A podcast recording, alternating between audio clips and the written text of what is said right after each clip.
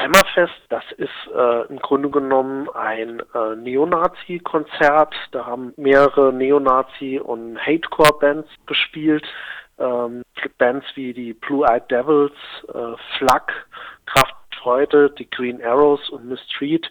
Ja, und man muss sich vorstellen, dass da quasi ähm, Hammerskins aus der ganzen Welt anreisen, also nicht nur aus Deutschland und aus Frankreich, sondern auch aus Australien, Ungarn, Portugal, der Schweiz und auch Schweden. Gerade da schon mal eine erste Nachfrage, was soll Hatecore sein? Ähm, Hatecore ist im Grunde genommen eine Spielart des Hardcore, ähm, bei der äh, gerade jetzt hier im Neonazi-Kontext ähm, zu Straftaten aufgerufen wird gegenüber Minderheiten, zu Gewalttaten gegenüber Minderheiten und ähm, ist im Grunde genommen, jetzt wenn man das äh, erstmal so ganz äh, ohne Texte zu verstören, hört erstmal so vom regulären Hardcore nicht sehr zu unterscheiden. Das Ganze ist organisiert von den Hammerskins, daher ja auch der Name Hammerfest. Äh, wer ist diese Gruppe eigentlich, die da dahinter steckt? Ähm, die Hammerskins sind äh, militante Neonazis. Ähm, die sehen sich als Elite und sind Chapter-ähnlich organisiert. Also man kann sich das vorstellen wie bei so einem äh, Motorradclub. Also es gibt da so eine Hierarchie. Äh, ganz oben stehen die Full Members, also die die äh, richtigen Vollmitglieder der Hammerskins. Aber bis man da hinkommt, das dauert eine Zeit lang. Da muss man erstmal bei denen quasi akzeptiert sein, äh, ein Hangaround sein, jemand, der also äh, mit denen ein paar Bier trinken kann. Und dann, um Mitglied zu werden wird man dann ein Prospect. Und äh, erst wenn man dann also nach sehr langem Warten und sehr äh, also sehr vielen Diensten, denen man denen dann erweisen muss, äh, erst wenn man das gemacht hat, kann man erst ein Full Member werden. Die sind extrem gewaltbereit, also die begehen äh, sogar Morde und ihr Ziel ist es quasi eine äh, Hammerskin Nation äh, zu schaffen. Das heißt äh, also eine eine eine elitäre Gesellschaft, der eine rassistische Gesellschaft der weißen Herrschaft. Also neben diesen Konzerten, die da organisiert werden, was ja ohnehin schon schlimm genug ist, sind äh, diese Hammerskins dann eben auch wirklich gewalttätig sind, auch an, äh, an äh, Terror, ähm, an Nazi-Terror äh, beteiligt. So gab es beispielsweise in Winterbach, das ist im äh, Schwabenland, gab es 2011 ähm, gab es einen Überfall von mehreren Dutzenden von Nazis, äh, die also auf äh, einige junge äh, Türken und Italiener losgegangen sind. Äh, die mussten dann flüchten in eine Grillhütte. Ähm, als die sich dann da drin versteckt haben, haben diese äh, Nazis dann eben diese Grillhütte versucht anzuzünden. Äh, zum Glück konnten sich dann äh, ihre Opfer noch gerade so retten. Äh, einige dieser, ähm, dieser Leute wurden dann auch vor Gericht gestellt und wurden äh, kamen dafür auch ins Gefängnis oder es wurden auch teilweise dann Bewährungsstrafen, äh, Bewährungsstrafen ausgesprochen und da waren auch Leute von den Hammerskins äh, dabei.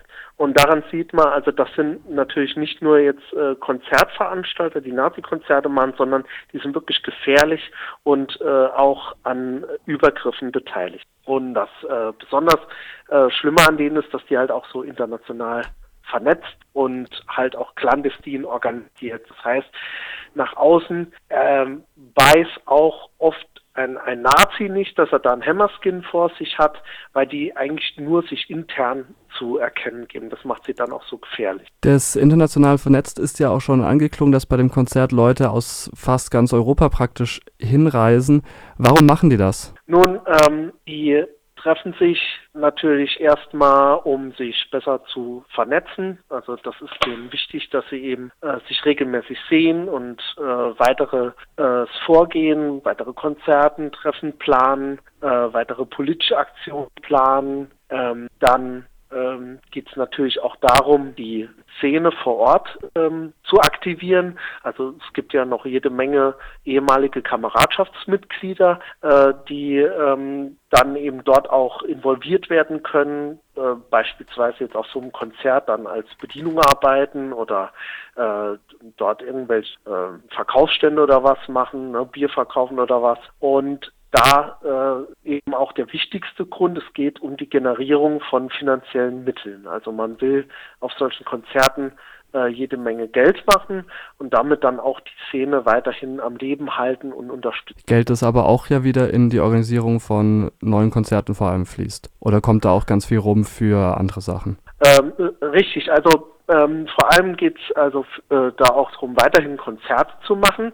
Und man muss sich vorstellen, also dass dieses, äh, dass äh, diese Hammerskin Nation, das ist im Grunde genommen so ein richtiges Unternehmen, ein richtiges Dienstleistungsunternehmen. Also äh, es gibt da ja nicht nur Konzerte, die verkaufen ja auch T-Shirts. Ähm, das sind dann teilweise auch so T-Shirts, also nicht so reguläre äh, Nazi-T-Shirts, die man auch jetzt in anderen Mailorder, Nazi-Mailordern bekommt, sondern spezielle Hammerskin-Motive, die dann nur für Mitglieder sind, also so, so eine Art Special Content, ähm, also äh, wo, wo sich dann äh, quasi äh, äh, jemand, der das kauft, als was ganz Besonderes vorkommen kann. Äh, die produzieren auch selbst äh, Rechtsrock-CDs, sind teilweise auch selbst in diesen Bands dann Mitglied, also äh, wo sich das dann gleich äh, doppelt äh, für die auszahlt. Die, dieser Anreiz, tatsächlich auch so weite Strecken auf sich zu nehmen, hängt es auch damit zusammen, dass die Bands gar nicht so häufig spielen oder liegt es tatsächlich einfach an diesem Fokus der Vernetzung? Es liegt an der, äh, an der Vernetzung.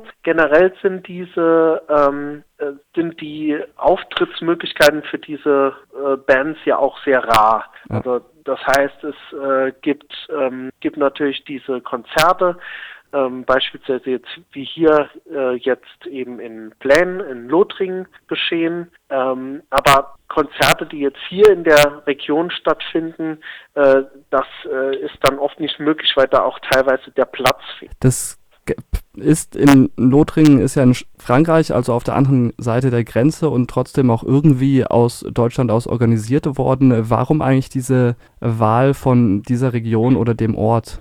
Ja, das hat mehrere Gründe. Also zunächst einmal äh, äh, ist das auch äh, politisch motiviert, also für die äh, Hammerskins hier. Äh, ich meine, die nennen sich natürlich auch schon Westwall. Für die gehört Lothringen ähm, zu Deutschland, also, äh, zum Deutschen Reich. Das ist für sie erstmal äh, Muttererde, das eine. Und das andere ist ähm, ein strategischer Grund. Ähm, muss nach Frankreich erstmal ausweichen. Und zwar aus zwei Gründen. Man hat, einerseits hat man da diese Abgeschiedenheit. Man kann also ungestört Konzerte äh, veranstalten, bei denen dann halt auch Straftaten stattfinden. Also es wird da keiner von den Nazis beim Ab Abhitlern äh, gestört, wenn das irgendwo äh, wie jetzt beispielsweise in äh, Wollmünster, Eschwiller oder in ähm, oder in Plänen eben stattfindet, äh, weil das dann einfach nicht gesehen wird. Und zweitens ist es dennoch immer noch sehr gut erreichbar. Also das heißt, die Aktivisten aus Deutschland äh, können äh, sowohl aus Rheinland-Pfalz als auch im Saarland als auch aus ähm, als auch aus Baden-Württemberg sehr schnell anreisen und sind auch viele äh, Flughäfen in der Nähe, äh, wo dann auch die Kameraden eben äh, international anreisen können. Und die französischen Behörden unternehmen nichts gegen solche Konzerte, wie es ja jetzt in Deutschland doch immerhin ab und zu passiert. Ähm, ja, weder die, ich glaube, es ist eine beiderseitige Sache. Also ähm, man hätte sich ja jetzt gerade bei so einem, also es gab ja dann kürzlich auch eine Anfrage von ähm, von Dennis Lander von den Linken, der dann eben auch eben fordert, dass man da besser zusammenarbeitet. Jetzt war schon wieder ein Konzert. Das, es war keine Polizei da, niemand hat Personalien auf, äh, aufgenommen und da, das ist natürlich nicht nur Sache äh, der französischen Behörden.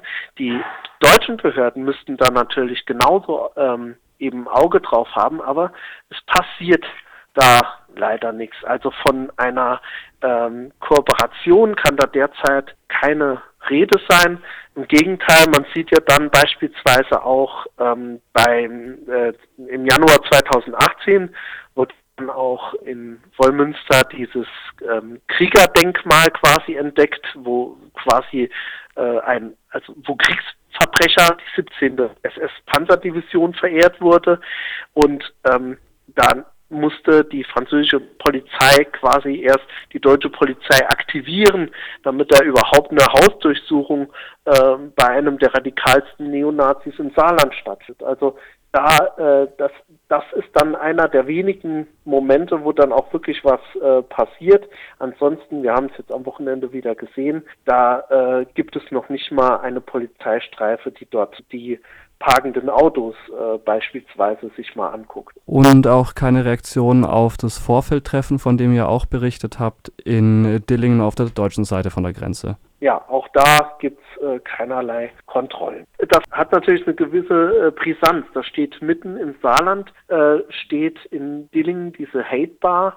ein zentraler Treffpunkt für Neonazis, ähm, nicht nur aus Deutschland, sondern auch aus Frankreich. Die planen dort ihre Konzerte, die ähm, haben dort einen Veranstaltungsort, die haben äh, direkt hinter der Grenze eine äh, jederzeit nutzbare Konzertbühne und ähm, passiert, es wird nichts unternommen, damit äh, diesen äh, potenziellen Mördern äh, Einhalt geboten wird. Die Konzerthalle in, auf der anderen Seite von der Grenze, gehört die denen auch oder ist es einfach ein, ein anderer Nazi, der die vermietet an die oder das ist uns das ist uns noch nicht so ganz klar. Das ist ein, ähm, das ist eigentlich, ist, also es gibt ja in Frankreich immer, äh, eigentlich in jeder et etwas größeren Gemeinde gibt es ja solche äh, Salle de Fête oder äh, Salle äh, Polyvalente und das war so einer. Also es kann jetzt natürlich auch sein, dass, ähm, dass da einer der lothringischen Nazis